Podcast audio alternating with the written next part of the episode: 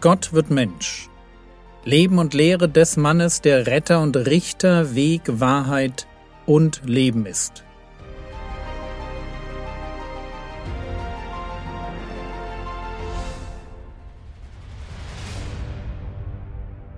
Episode 37 Verlobung, Heimholung, Hochzeitsnacht.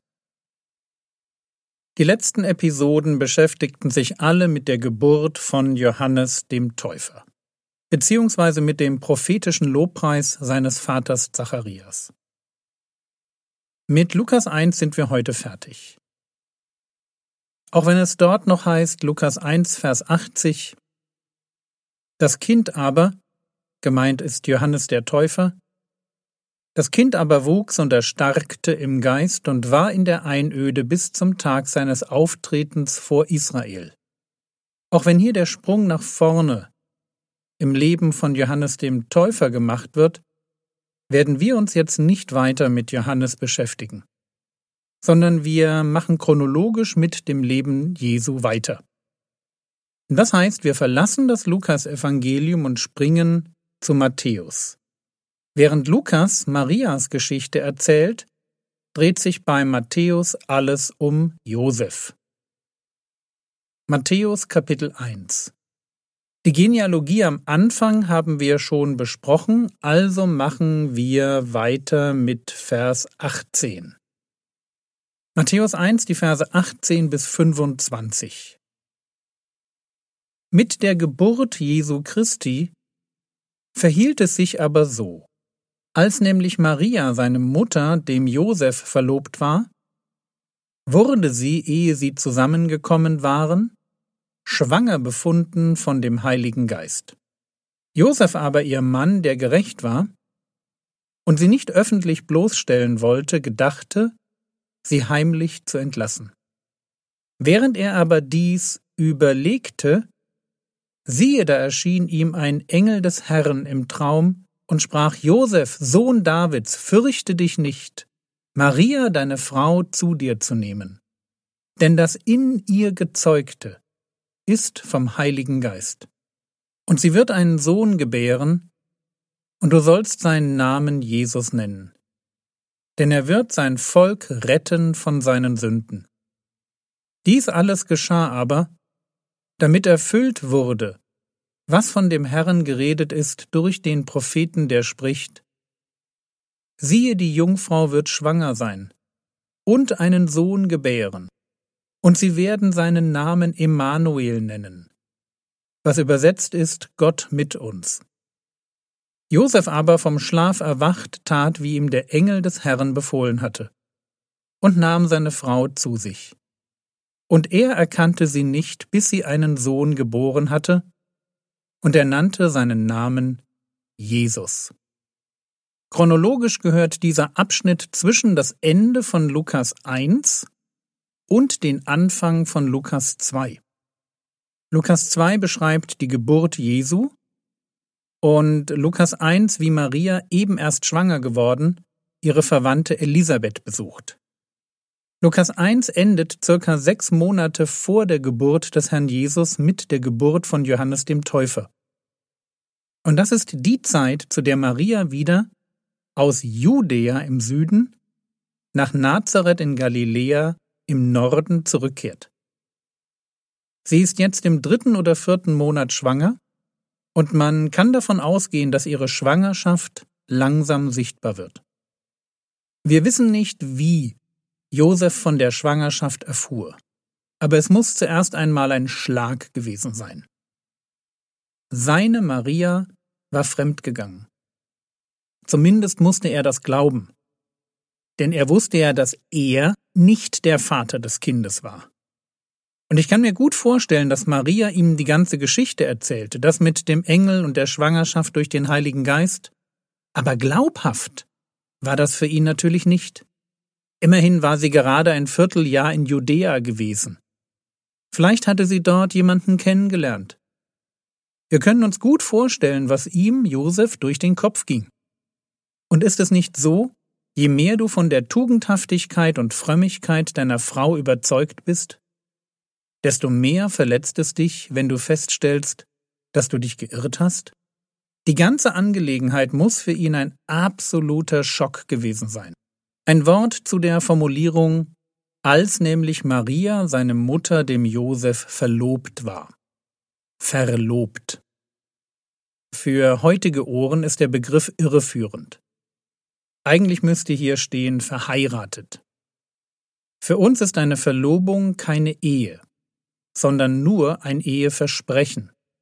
Und dazu noch eines, das nicht sonderlich verbindlich ist. Eine Verlobung kann ich auflösen, einfach so. Ich muss nur sagen, wir sind nicht mehr verlobt. Und dann ist es mit der Verlobung vorbei. Mit einer Verlobung ergeben sich nach deutschem Recht für die zukünftigen Ehepartner keine besonderen Rechte, aber auch keine besonderen Pflichten. Und eine Verlobung führt auch nicht automatisch zu einer Ehe. Es gibt nach einer Verlobung keinen Rechtsanspruch auf eine Eheschließung. So ist das bei uns.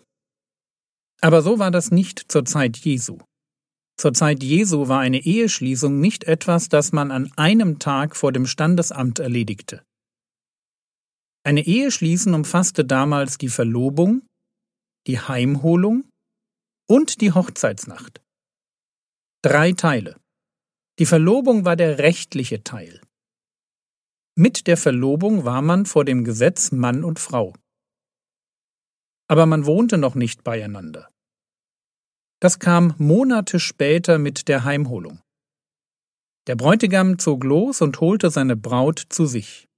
Dann wird gefeiert, und dann erst kommen die Eheleute in der Hochzeitsnacht das erste Mal zusammen. Übrigens war die Trennung der Eheleute vor der Hochzeitsnacht in Galiläa besonders streng. Man kann sich also das Erstaunen von Josef vorstellen, als er feststellte, dass Maria schwanger war. Matthäus 1, die Verse 18 und 19 Mit der Geburt Jesu Christi verhielt es sich aber so.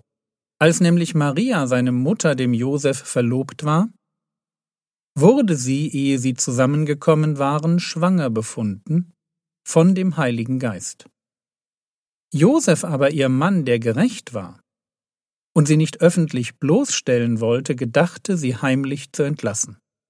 Josef will Maria heimlich entlassen. Entlassen heißt, ich lasse mich scheiden. Ich als Ehemann gebe meiner Ehefrau den Scheidebrief und schicke sie weg.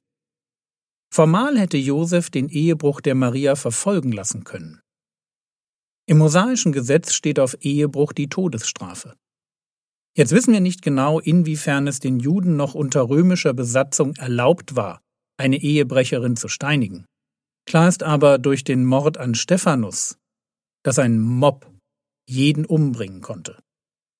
Maria befand sich also aufgrund ihrer Schwangerschaft in Lebensgefahr. Aber sie hatte den richtigen Mann geheiratet. Josef war kein selbstgerechter Egomane, dem es jetzt vor allem darum ging, Rache zu üben und seine Ehre wiederherzustellen. Josef denkt darüber nach, was er tun soll, und entscheidet sich für eine heimliche Scheidung. Kein großes Aufsehen, aber eben auch das Aus für die Beziehung. Im Text heißt es ihr Mann, der gerecht war und sie nicht öffentlich bloßstellen wollte. Seine Liebe zur Gerechtigkeit fordert die Scheidung. Aber seine Liebe zu Maria lässt es nicht zu, dass er sie zum Gespött macht und sich an ihr abreagiert. Und doch ist der Entschluss in seinem Herzen gefasst. Er will sich scheiden lassen. Und dann heißt es in Vers 20, während er dies aber überlegte. Und lasst mich deshalb die heutige Episode damit beenden, dass Josef hier nicht als Hitzkopf dargestellt wird. Ich meine, die Situation ist klar, zu klar. Aber er denkt nach, bevor er handelt. Ich finde das absolut großartig. Deshalb großartig, weil Josef unterstreicht, wie wichtig es ist, besonnen zu bleiben, wenn Probleme besonders groß werden. Der Weise handelt nicht impulsiv. Er kann seine Gefühle beherrschen. Oder wie es Salomo formulieren würde, Sprüche 12, Vers 16 Wenn ein Dummkopf gekränkt wird, zeigt er seinen Ärger sofort. Kluge beherrschen ihre Gefühle. Oder Sprüche 29,11 Der Dummkopf gibt jedem Ärger freien Lauf. Der Weise kann sich beherrschen. Und genau das sehen wir bei Josef. Er ist kein Dummkopf. Er kann sich beherrschen. Er überlegt. Und weil er sich Zeit lässt, weil er nicht aus der ersten Enttäuschung heraus gleich die Ehe beendet, weil er über die Angelegenheit erstmal schläft. Deshalb kann er im Traum einem Engel begegnen.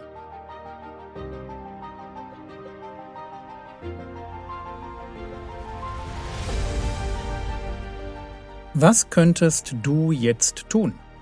Du könntest darüber nachdenken, ob du dich im Umgang mit Verletzungen öfter mal wie ein Dummkopf aufführst, indem du deinem Ärger freien Lauf lässt.